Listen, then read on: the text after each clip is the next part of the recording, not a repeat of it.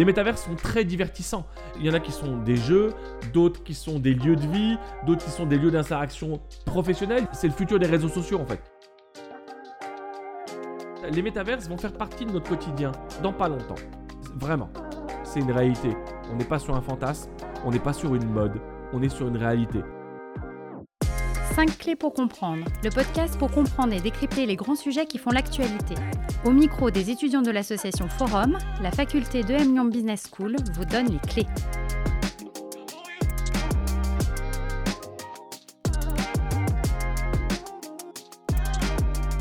Le métaverse, un concept nouveau Faux.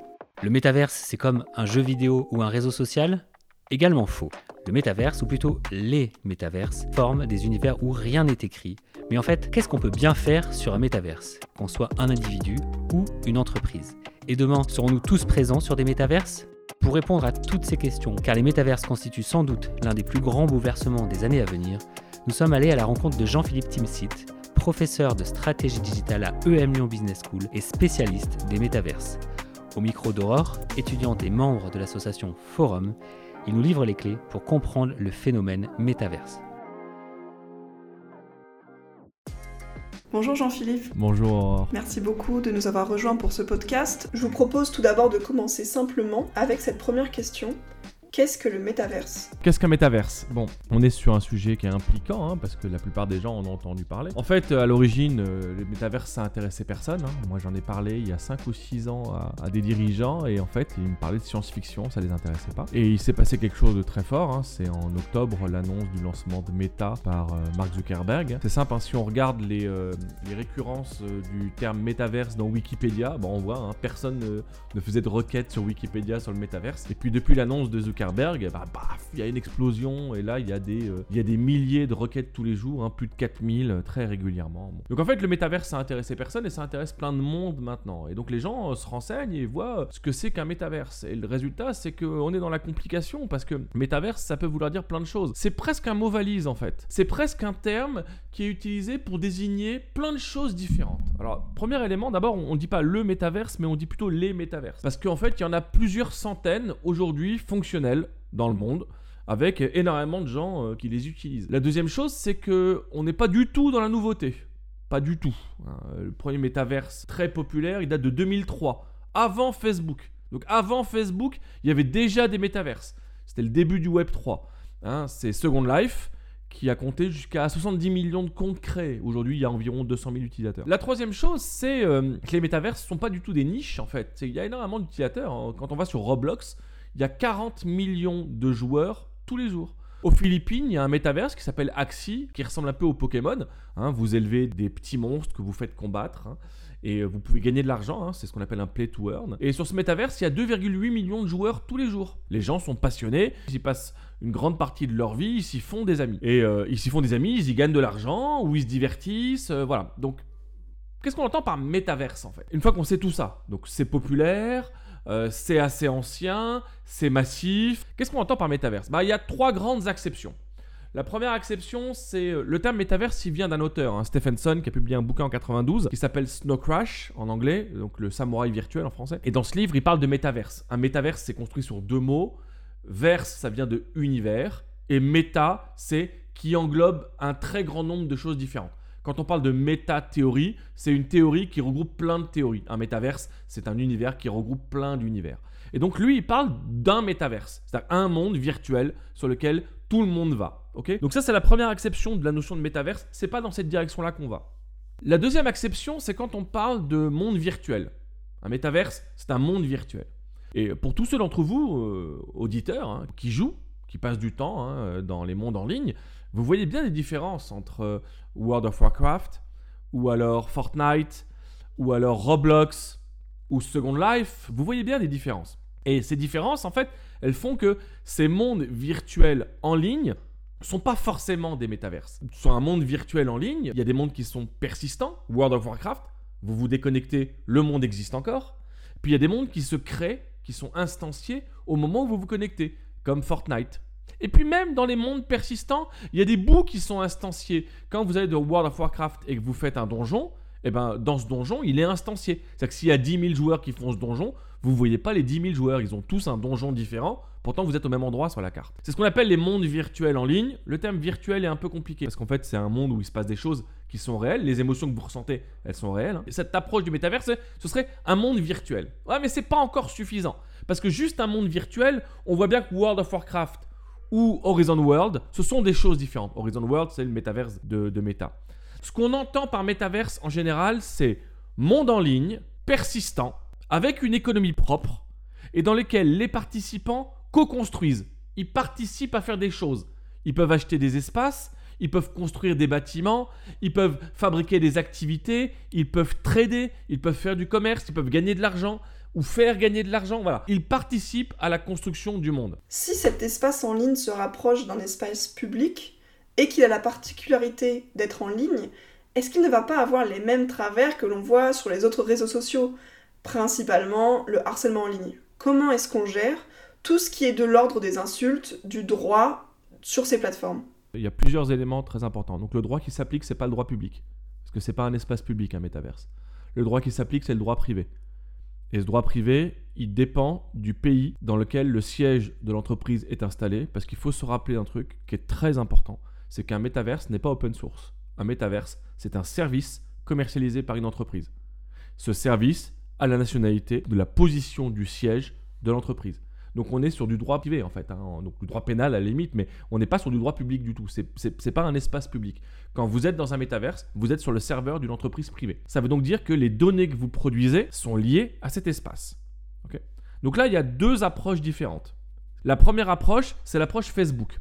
Vous êtes sur des serveurs privés, donc quand vous arrivez, vous êtes sur les serveurs de Facebook. C'est centralisé. Tout ce que vous faites, toutes vos actions produisent des données qui rentrent dans les bases de données de Facebook. C'est l'approche Facebook, c'est l'approche centralisée. Il y a une deuxième approche, un autre type de métaverse, qui sont ce qu'on appelle des métaverses décentralisés. Toutes vos actions sont inscrites dans la blockchain. Tout ce que vous faites, toutes les données que vous produisez n'arrivent pas sur les serveurs privés. Ce sont des informations publiques, puisque la blockchain en fait c'est une base de données publique. Déjà, ces deux approches, ça change beaucoup la conception elle-même du métaverse, ok? Parce que déjà, il y a une dimension légale. Vous ne pouvez pas contrôler des informations privées. Quand vous êtes sur Facebook, ce qui s'inscrit dans les serveurs, vous ne pouvez pas le contrôler. Par contre, quand c'est décentralisé, que c'est inscrit dans la blockchain, tout le monde peut le voir, en fait. Tout le monde peut aller voir. C'est inscrit dans la blockchain, ça n'y bougera pas, mais ce qui est inscrit dans la blockchain est consultable par n'importe qui, Donc ça, c'est la première chose.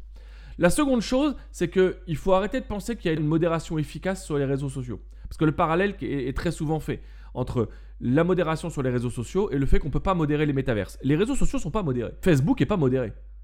C'est un mythe, la modération de Facebook. Il y a eu un article dans Le Monde il y a deux ans sur le centre de modération de Facebook qui était à Barcelone. L'équipe d'investigation avait montré qu'en fait, le nombre de modérateurs était absolument ridicule. En fait, ce sur quoi les grosses plateformes comptent pour la modération, c'est l'intelligence artificielle. Voilà pourquoi Meta, donc le nouveau nom du groupe Facebook, c'est le Meta maintenant, a annoncé la constitution d'un ordinateur extrêmement puissant qui gérerait l'IA comme jamais ça n'a été fait. Ça, c'est pour la modération. Parce qu'en fait, on ne sait pas faire. On ne sait pas modérer correctement des réseaux sociaux, parce que les réseaux sociaux, c'est unidimensionnel. L'information, elle monte et elle descend, c'est vrai, mais au même endroit. Quand vous êtes sur un métaverse, ça va dans tous les sens. C'est multidimensionnel. Comment vous modérez ça? Eh bien, pour l'instant, on ne sait pas faire. Il y a une journaliste du euh, Washington Post, je crois, ou du New York Post, qui est allée sur euh, Horizon World il y a deux mois et qui a été harcelée sexuellement au bout de 15 minutes. Elle s'est fait agresser au bout de 15 minutes. Et pourquoi? Parce que c'est fréquent. Et il y a des métaverses où effectivement, il y a des agressions. Des agressions verbales, du harcèlement. Quand vous allez sur Horizon World, par exemple, il y a un jeu, on le voyez sur les forums, les gens en parlent, il y a des gens qui jouent, ils vous suivent. C'est extrêmement malaisant. hein. Vous arrivez sur un réseau social, sur un, sur un métaverse, vous avez vu, j'ai dit réseau social. Parce qu'on va en parler, parce qu'en fait, c'est une mutation des réseaux sociaux. Vous arrivez sur un métaverse, vous commencez à vous promener, puis vous voyez 4 ou 5 personnes qui vous suivent partout et qui vous collent. Non, mais c'est extrêmement gênant. C'est très malaisant, en fait. Et euh, la notion d'avatar, on a l'impression que quand on crée un avatar sur un métaverse, il, y a une grande distance par rapport à nous, mais dans les, dans les faits, c'est pas vrai. hein. On, on ressent vraiment ce qu'on perçoit. Ce qu'on perçoit dans le monde, on le ressent vraiment. Euh, Ça génère vraiment des émotions. Donc pour l'instant, on n'a pas de solution à ça. On n'a pas de solution. La question de la loi qui va s'appliquer, bah, elle est très compliquée parce que normalement, c'est la loi du siège. Mais est-ce que ça peut être la loi de la position géographique du serveur? Dans ce cas-là, vous êtes sur quel serveur? Ou est-ce que c'est la loi de votre pays? Donc il y a eu un cas d'agression sexuelle, mais on peut aller plus loin. Ce vers quoi on va, ce qu'on appelle les combinaisons haptiques. Sont des combinaisons qui vous permettent de ressentir des émotions physiquement de ce que vous vivez en ligne. Par exemple, vous jouez à un jeu vidéo en ligne, un combat d'épée, ben vous ressentez les vibrations des chocs entre les épées. Imaginons que vous êtes en ligne dans 5 ou 6 ans, vous vous prenez un coup de hache, vous faites un arrêt cardiaque. Vous mourrez. Quelle est la loi qui s'applique? Est-ce que vous avez été tué? Est-ce que c'est un arrêt cardiaque, donc c'est votre maladie qui vous a tué? Mais c'est l'émotion qui l'a généré? Quelle est la loi qui s'applique? La loi de l'endroit où vous êtes mort? La loi du siège de l'entreprise? Quelle est la loi qui s'applique? Est-ce que la personne qui vous a mis le coup de hache a une responsabilité dans votre mort ben, Tout ça, on n'a aucune réponse pour l'instant. On n'a aucune réponse. On n'a pas de réponse formelle aujourd'hui parce que on a mis du temps à légiférer sur les réseaux sociaux et on va mettre du temps à légiférer sur les métaverses.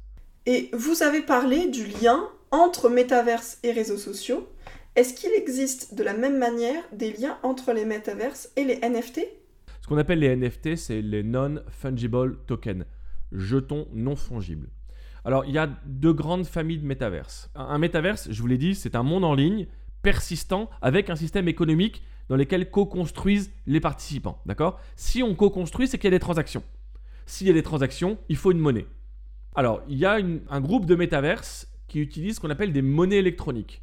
Ce ne sont pas des crypto-monnaies, ce sont des monnaies électroniques. Je prends l'exemple de Second Life. Sur Second Life, il y a une monnaie électronique qui s'appelle le Linden Dollar. Le Linden a une équivalence avec le dollar américain. Le Linden, c'est juste la monnaie il y a beaucoup de gens qui disent je joue à Second Life. C'est pas un jeu, hein, mais donc on pourrait dire c'est la monnaie du jeu. Ok? C'est une monnaie. Quand vous faites une transaction, vous utilisez cette monnaie. Second Life n'est pas décentralisé, il n'est pas sur une blockchain. Second Life est un métaverse centralisé. Si on va sur The Sandbox, qui est un métaverse décentralisé, qui est d'origine française, à l'origine c'était un jeu euh, pour téléphone mobile, vous avez une monnaie, le Sand, qui est une crypto-monnaie. Ça veut dire quoi? C'est-à-dire que cette monnaie, c'est pas une monnaie électronique qui a un équivalent, c'est une monnaie en soi qui est inscrite dans la blockchain, qui a un taux de change qui varie. Cette inscription dans la blockchain, c'est la blockchain Ethereum. Et vous pouvez produire ce qu'on appelle des NFT. Un NFT, c'est un jeton non fongible. Ça veut dire quoi? Un, un NFT, c'est ce qui représente la valeur d'un actif numérique. On parle d'actif. Je prends un exemple. Je fais un tableau dans The Sandbox.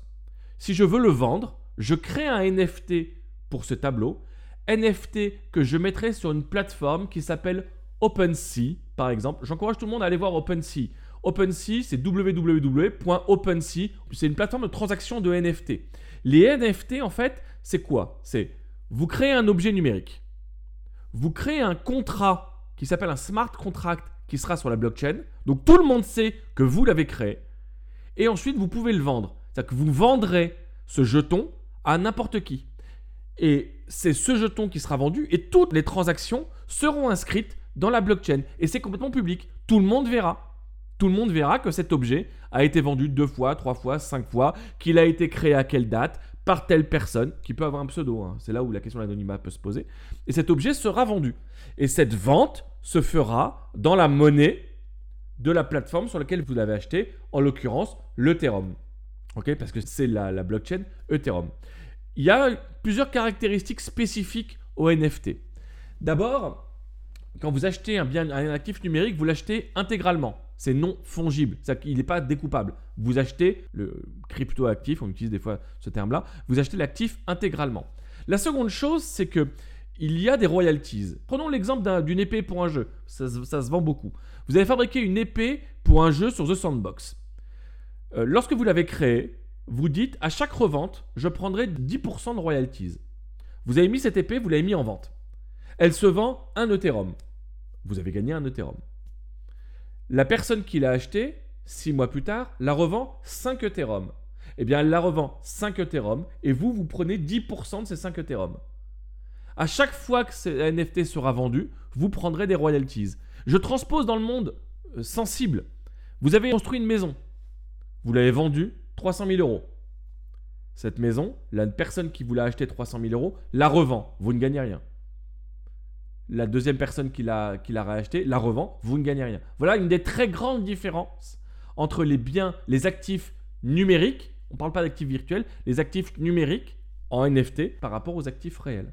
J'encourage tout le monde à aller voir ce que c'est qu'un non-fungible token parce que ça fera partie du langage courant de tout le monde d'ici 5 à 7 ans. Mais pour autant, qu'est-ce qui pousse les entreprises à investir dans ce genre d'environnement? Est-ce qu'il existe des opportunités spécifiques pour des secteurs particuliers comme la grande distribution et pas simplement pour les médias ou les entreprises de jeux vidéo qui font déjà eux partie de ce secteur? Alors c'est une vraie question. Je vais reprendre l'exemple de The Sandbox.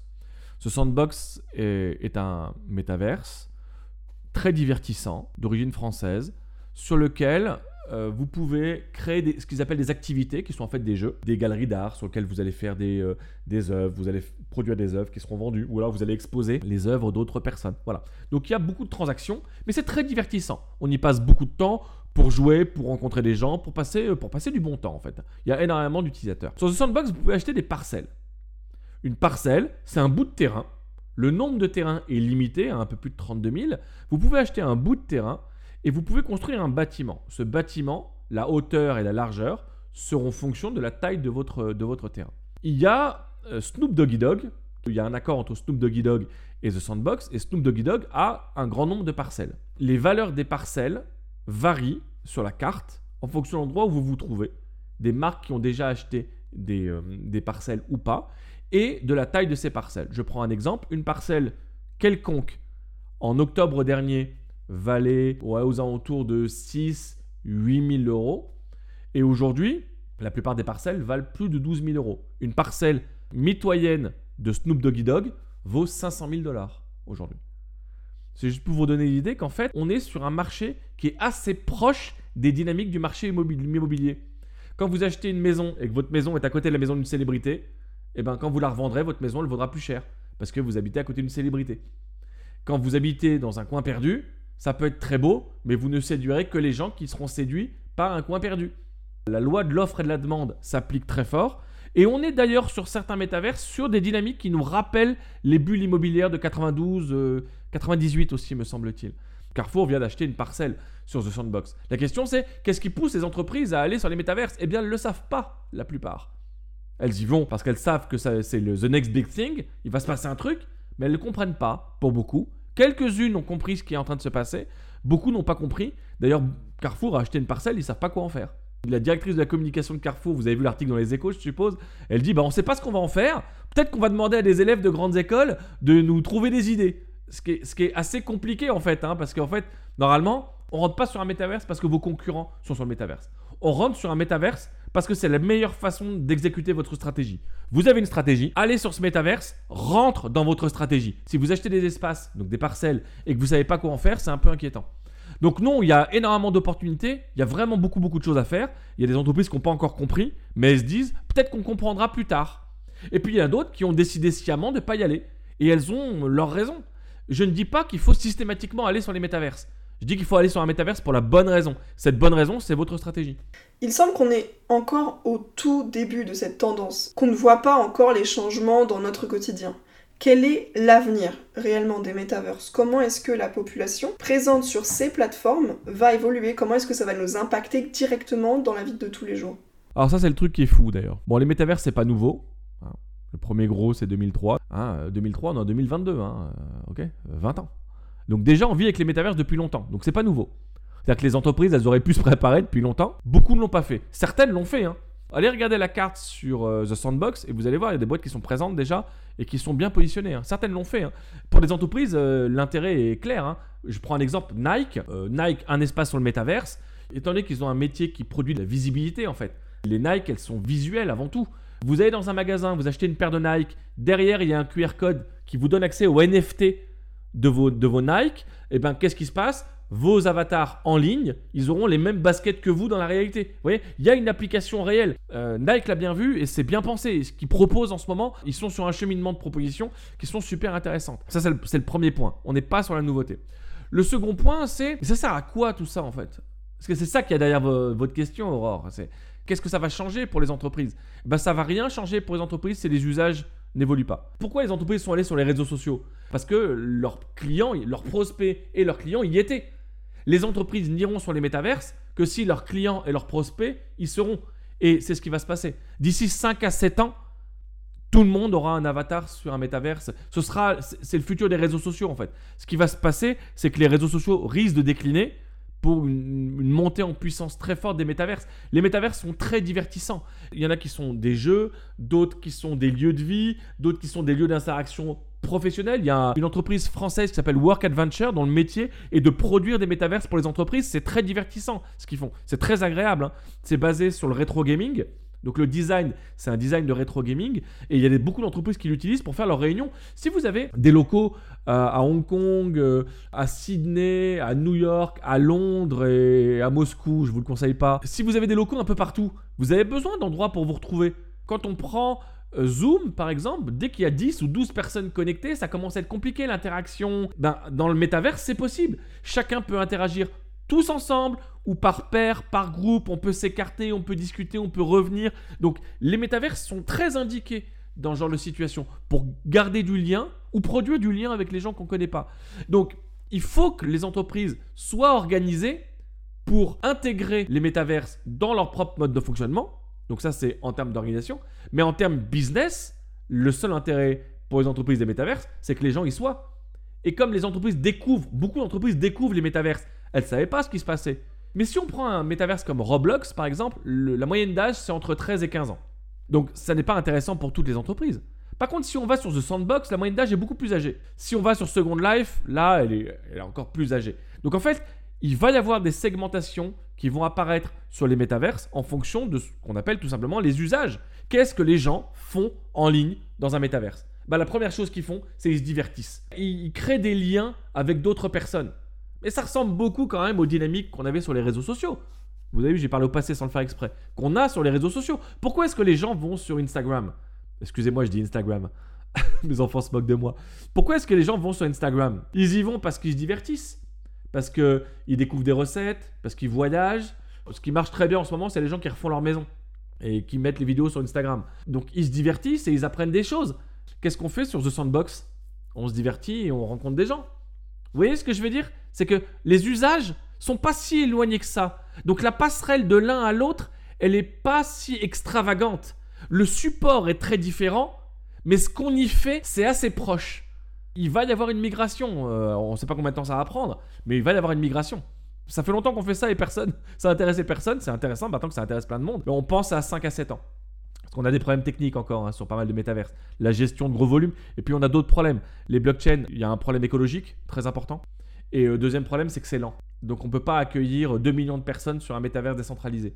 Avec Ethereum 2 qui va arriver d'ici quelques mois, peut-être un an, Ethereum 2 sera beaucoup plus économique en termes d'énergie, donc il gaspillera beaucoup moins et il pourra accueillir beaucoup plus de monde, il sera beaucoup plus rapide. Voilà, j'ai mis un peu de temps pour répondre à, votre question là, mais ce point-là, il est important. Euh, Les métaverses, c'est là où les gens sont. C'est ça qui compte. Mais d'un point de vue extérieur, j'ai l'impression qu'on peut comparer l'aspect technique des métaverses au développement de la réalité virtuelle et des jeux vidéo dans lesquels on se heurte encore aujourd'hui à des limitations euh, physiologiques, comme la nausée que donne, euh, que donne la réalité virtuelle et les casques Oculus. Est-ce que c'est la même maturation qui doit avoir le jour pour les métaverses ou est-ce que les limitations seraient plus faciles à gérer? On peut reprendre euh, l'évolution de World of Warcraft. World of Warcraft, il y a encore euh, 5 à 6 ans, il y avait entre 10 et 11 millions de joueurs. Joueurs, c'est des personnes qui se connectaient au moins une fois par mois à 9 euros- 9,90$ par mois. Donc je vous laisse imaginer la rentabilité de Blizzard à l'époque. C'est un monde persistant et on avait des problèmes de serveurs. Horizon World a été lancé, euh, donc il y avait une bêta avant, il a été lancé en public il y a peu de temps, hein, décembre ou janvier. On a aujourd'hui 300 000 utilisateurs et ça lag énormément. Horizon World a du mal à supporter la charge. Et euh, on a euh, des problèmes de, de- gestion de la charge par les serveurs. Ça ressemble un peu au développement des jeux vidéo, c'est vrai. La notion de monde persistant nécessite que des serveurs tournent tout le temps. C'est vrai. On a eu une augmentation de la puissance du matériel informatique ces dix dernières années qui est absolument extraordinaire. hein. Vous avez plus de puissance dans votre téléphone portable aujourd'hui qu'il y en avait pour lancer euh, la, fusée, les fusées vers la Lune. Donc ça c'est très important de comprendre ça. hein. Donc la puissance elle est là. Bon aujourd'hui on a une crise sur les supraconducteurs. On a des problèmes, euh, enfin l'Asie n'arrive plus à fournir aujourd'hui. Euh, la, guerre en Ukraine pose un problème sur l'acheminement de certains matériaux, certaines terres rares, comme l'aluminium par exemple. Le prix de l'aluminium c'est 300% du prix euh, d'il y a un an. Euh, L'acier galvanisé c'est multiplié par 2 ou par 3. Enfin, il y a de nombreux matériaux qui sont très importants dans l'industrie en général et dans l'industrie informatique qui ont augmenté leurs coûts de manière absolument considérable. C'est possible que ça ait des effets sur le développement des métaverses. Il faut savoir qu'il y avait plusieurs très gros studios de jeux vidéo qui étaient en Ukraine. Certains se sont déplacés en Pologne, d'autres sont allés en France, hein, parce qu'il y a une grosse économie du jeu vidéo en France. Certains sont allés en Angleterre, d'autres ont migré carrément aux États-Unis, au Canada. Au Canada, il y a une grosse, il y a de, très grosses structures de production de jeux vidéo. Donc oui, industriellement, ça ressemble un peu à la production de jeux vidéo. Sauf que en termes d'usage, ce que les gens font en ligne dans un métaverse est très différent. Il y a des gens qui veulent être comme ils sont leurs avatars leur ressemblent. Il y a d'autres gens qui sont extrêmement différents, qui vivent une autre vie. Vous pouvez avoir un avatar ou pas, hein, ça dépend du métaverse. Le dispositif doit prévoir que les usages puissent être extrêmement variés. C'est pas le cas pour un jeu vidéo. Quand vous jouez à un jeu, bon, le jeu auquel tout le monde joue actuellement, c'est Elden Ring, qui est un monde qui est pas vraiment en ligne, mais qui est en ligne quand même. Quand vous jouez à Elden Ring, vous pouvez être rejoint par d'autres joueurs. Donc c'est pas un monde persistant, c'est vrai, mais vous jouez en ligne systématiquement avec des informations qui sont transmises par d'autres joueurs et des invasions possibles. D'autres joueurs peuvent rentrer dans votre partie. Les très gros jeux vidéo, ils vous canalisent. C'est-à-dire que vous pouvez pas tout faire. Vous faites certaines choses. Même GTA V, qui est dans un monde complètement ouvert, vous faites ce que vous voulez, c'est vrai, mais dans un cadre préétabli. C'est-à-dire que ce que vous allez faire est lié aussi à la narration dans le jeu. Il n'y a pas de narration sur un métaverse. C'est-à-dire qu'il n'y a pas de canalisation. Ce qui doit être prévu, c'est le fait que chacun puisse avoir l'usage qu'il veut. C'est beaucoup plus compliqué, en fait. Les limites de conceptualisation sont extrêmement différentes. Quand vous faites un jeu vidéo, tout est guidé par la narration. Dans un métaverse, c'est pas la narration, c'est l'utilisateur qui guide les usages. Les concepteurs du métaverse doivent être capables de constamment faire évoluer la structure de leur métaverse pour matcher avec les usages, pour satisfaire les utilisateurs. On est dans une logique qui est extrêmement différente. Quand vous rentrez dans un supermarché, vous voyez que les rayons changent souvent. Ils changent souvent pourquoi? Parce que le cheminement que vous avez adopté dans le supermarché est, est lié à vos usages, ce que vous voulez consommer. Donc ce que le supermarché essaie de faire, c'est de matcher vos usages, vos goûts, mais aussi de vous contraindre d'une certaine manière à suivre un certain cheminement de consommation qui vous amènera à la fin au rayon liquide, qui est le rayon où les gens consomment le plus. L'espace dans lequel vous êtes doit avoir d'une certaine manière des éléments de canalisation pour guider les gens, mais aussi il doit vous permettre d'adopter les usages que vous voulez adopter. C'est assez différent de ce qu'on fait dans un jeu vidéo. Donc oui, techniquement, il y a des similarités. La persistance, le fait que vous puissiez fabriquer des choses, mais il y a aussi le fait que vous puissiez adopter d'autres usages, le fait que vous puissiez vendre des choses, gagner de l'argent, il y a des play to earn, le fait que vous soyez juste là pour vous divertir ou pour rencontrer les gens que vous voulez. Ce qu'on a remarqué comme variation d'usage, par exemple pour Fortnite, c'est qu'il y a beaucoup de gens qui vont en ligne sur Fortnite, mais pas pour jouer. Ils l'utilisent comme un réseau social. Ils y vont pour retrouver leurs amis. Ils y vont pour discuter, pour passer du temps. Ils jouent pas ou ils jouent peu. Bon, ce sont des évolutions et donc Epic Games a dû faire évoluer Fortnite pour matcher avec ses usages. C'est ce qu'on va avoir sur les, sur les métaverses. Les métaverses, pour qu'ils aient du sens, ils doivent matcher avec les usages. C'est la clé du bazar, comme dirait mon un copain belge. Et donc le truc est très simple, c'est que on est en pleine évolution. On pense qu'on arrivera à, à des gros métaverses qui auront des débuts de modération efficaces, qui auront une vraie persistance en ligne fluide avec une connexion acceptable d'ici 5 à 7 ans. Mais ça peut arriver plus vite hein, euh, s'il y a de très gros investissements. Hein. Mais c'est vrai que 5 à 7 ans, c'est quand même l'échelle de temps qui revient le plus. Parce que même si on a beaucoup d'utilisateurs, il y a quand même beaucoup de gens qui sont sur les réseaux sociaux. Facebook est à presque 3 milliards d'inscrits. Ce sont les tendances des jeux vidéo qui se dégagent dans les open world comme Minecraft, qui datent pourtant déjà, mais qui se transforment de plus en plus avec différents serveurs et différentes communautés. Est-ce qu'on peut parler ici de metaverse? Alors on n'est pas encore sur un métaverse, il n'y a pas de monde persistant unifié pour tout le monde. On pourrait parler de monde instancié en fait d'une certaine manière. C'est pas exactement ça, mais c'est des serveurs séparés. Si Microsoft voulait rentrer sur le marché du métaverse, la plus grande probabilité serait de passer par Minecraft. Et Minecraft a besoin de très peu hein, pour devenir un métaverse. Vous créez un espace euh, persistant avec une monnaie. Les monnaies, on les a. Hein, il n'y a pas d'enjeu là-dessus. Et, oui, Microsoft pourrait rentrer sur le marché des métaverses. Ce qu'on pense, c'est la chose suivante. Meta, donc l'ancien groupe Facebook, est, allé trop tôt. Ils n'étaient pas prêts. Ils ont lancé Horizon World. Et en fait, ce qui s'est passé, c'est très simple. Hein. Euh, je l'ai montré dans ma dernière conf publique là, sur LinkedIn, un talk. En fait, le truc est très simple. Quand ils ont annoncé le lancement du métaverse, tout le monde est allé voir ce que c'était un métaverse. Plein de gens sont allés voir sur ce qu'était Horizon World. Ça leur a pas trop plu, ou alors ils pouvaient pas y aller. Mais par contre, il y a plein d'autres métaverses qui sont ouverts. Et donc, ils y sont allés. Le résultat, c'est que l'annonce de Mark Zuckerberg a généré du business pour tous ses concurrents. Il y a énormément de gens qui sont allés sur The Sandbox par exemple et qui ont découvert que The Sandbox, mais un autre métaverse qui est très à la mode, Decentraland par exemple, ce sont les deux métaverses qui ont le plus bénéficié de l'annonce de Zuckerberg. Zuckerberg annonce le lancement d'un métaverse, les gens vont voir, c'est pas prêt, mais l'annonce leur plaît bien, ils découvrent les métaverses, ils, ils se disent, c'est pas mal comme truc, euh, il y a peut-être moyen de passer un peu de temps, euh, ça change des réseaux sociaux, ils sont allés où? Bah ils ont tapé métaverse dans Google, qu'est-ce qui sort? The Sandbox des Centraland, ils y sont allés et puis ils s'y sentent bien. Donc euh, Zuckerberg a, généré du business pour ses concurrents. Well done, bravo. Ça s'appelle, enfin ça a un nom stratégie ça. Hein. ça s'appelle une faute lourde. Pour conclure, est-ce que vous pouvez nous donner 5 clés pour comprendre les métaverses? Alors 5 conseils pour comprendre le métaverse. Euh, le premier conseil, c'est allez vous balader sur euh, deux ou trois métaverses. Allez sur Second Life, allez juste jeter un œil pour voir ce que c'est qu'un métaverse old school, un peu à l'ancienne. Parce que c'est ce que Horizon World est en train de faire en fait.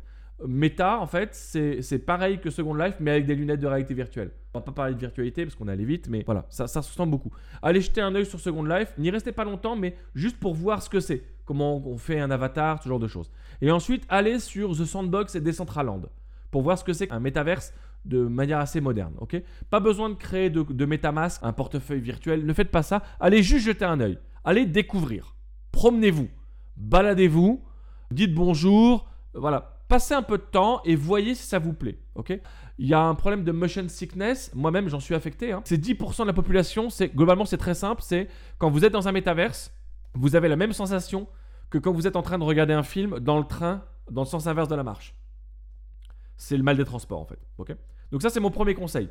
Allez vous balader. Peut-être que vous n'aurez pas le mal de mer. Moi, je l'ai pas sur Second Life et je l'ai sur The Sandbox et pas sur Decentraland. Donc ça varie beaucoup. Ok? La deuxième chose, achetez un bouquin sur les NFT, allez voir des vidéos sur les NFT pour essayer de comprendre ce que c'est. Parce que c'est le standard de transaction qui va s'imposer. Ça va devenir naturel dans pas longtemps. C'est contre-intuitif de se dire j'achète un bien numérique, j'achète un actif numérique alors qu'il peut être copié et que plein de gens peuvent l'avoir. C'est contre-intuitif. Allez lire un peu, allez voir quelques vidéos et vous verrez assez rapidement qu'en fait c'est logique. Bah oui, on est en ligne, il se passe des choses, il y a des transactions, il faut bien avoir quelque chose pour euh, euh, encapsuler ces transactions. Mon troisième conseil, il faut aller voir ce que c'est que la blockchain. Globalement, une blockchain, c'est une base de données publique, mais c'est, euh, ça va révolutionner, ça va tout révolutionner. Hein. Ça va changer vos banques, ça va changer les transactions immobilières, ça va tout révolutionner. Vous n'êtes pas obligé de comprendre techniquement comment ça marche, mais il faut comprendre ce que ça veut dire quand une transaction est inscrite dans la blockchain à travers un smart contract, par exemple, la blockchain Ethereum. Bon, il y a énormément de blockchains, mais il faut, euh, il faut, il faut aller voir. Quatrième conseil, allez voir France Meta, qui est une association qui regroupe des acteurs du métaverse. Allez jeter un œil sur France Meta. Ils ont un site web, hein, et euh, donc euh, l'inscription pour les gens est gratuite, pour les entreprises c'est payant. Allez jeter un œil, c'est un groupe d'individus qui sont très dynamiques. Et moi j'y ai des copains, et il se passe plein de choses et allez voir ce qu'ils font et sur les réseaux sociaux et vous allez, vous allez commencer à découvrir un petit peu ce que c'est que le, que le métaverse. Et puis de manière un peu égoïste, euh, suivez-moi sur LinkedIn et j'en parle régulièrement. Je mets des liens et des ressources et passez, on en discute. Ce qui est vraiment important à comprendre, c'est que le cheminement de chacun va être différent. Si vous jouez aux jeux vidéo dans des mondes persistants depuis 15 ans, et eh ben pour vous le métaverse, ça va être très proche de ce que vous avez déjà fait en fait. Vous allez ressentir une affinité.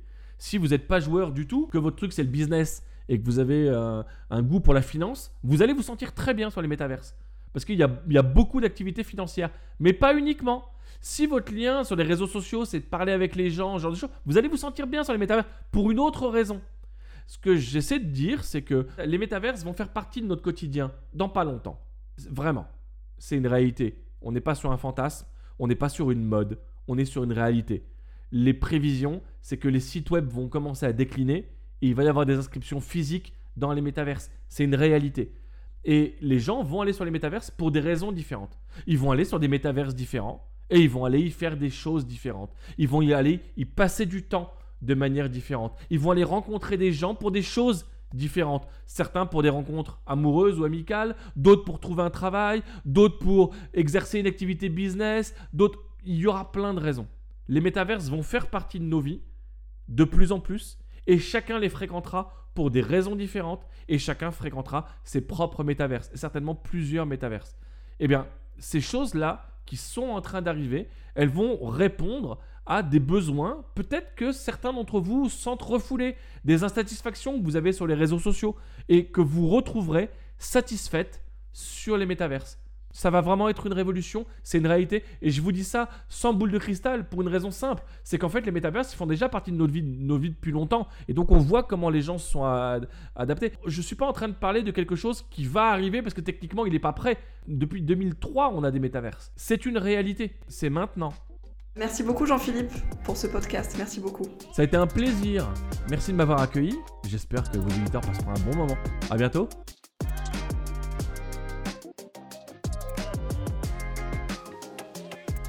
Avec plus de 25 nationalités différentes et une multitude de champs disciplinaires, les professeurs de M Lyon Business School portent des perspectives et des approches innovantes. Ils partagent aussi leur expertise avec vous dans ce podcast sur les grands sujets qui font l'actualité. Si vous avez écouté jusqu'au bout ce podcast, c'est certainement que vous l'avez apprécié. Alors, pour en faire profiter un collègue ou un proche qui pourrait être intéressé, n'hésitez pas à le partager maintenant à deux personnes autour de vous et de mettre une note avec un commentaire constructif. A très vite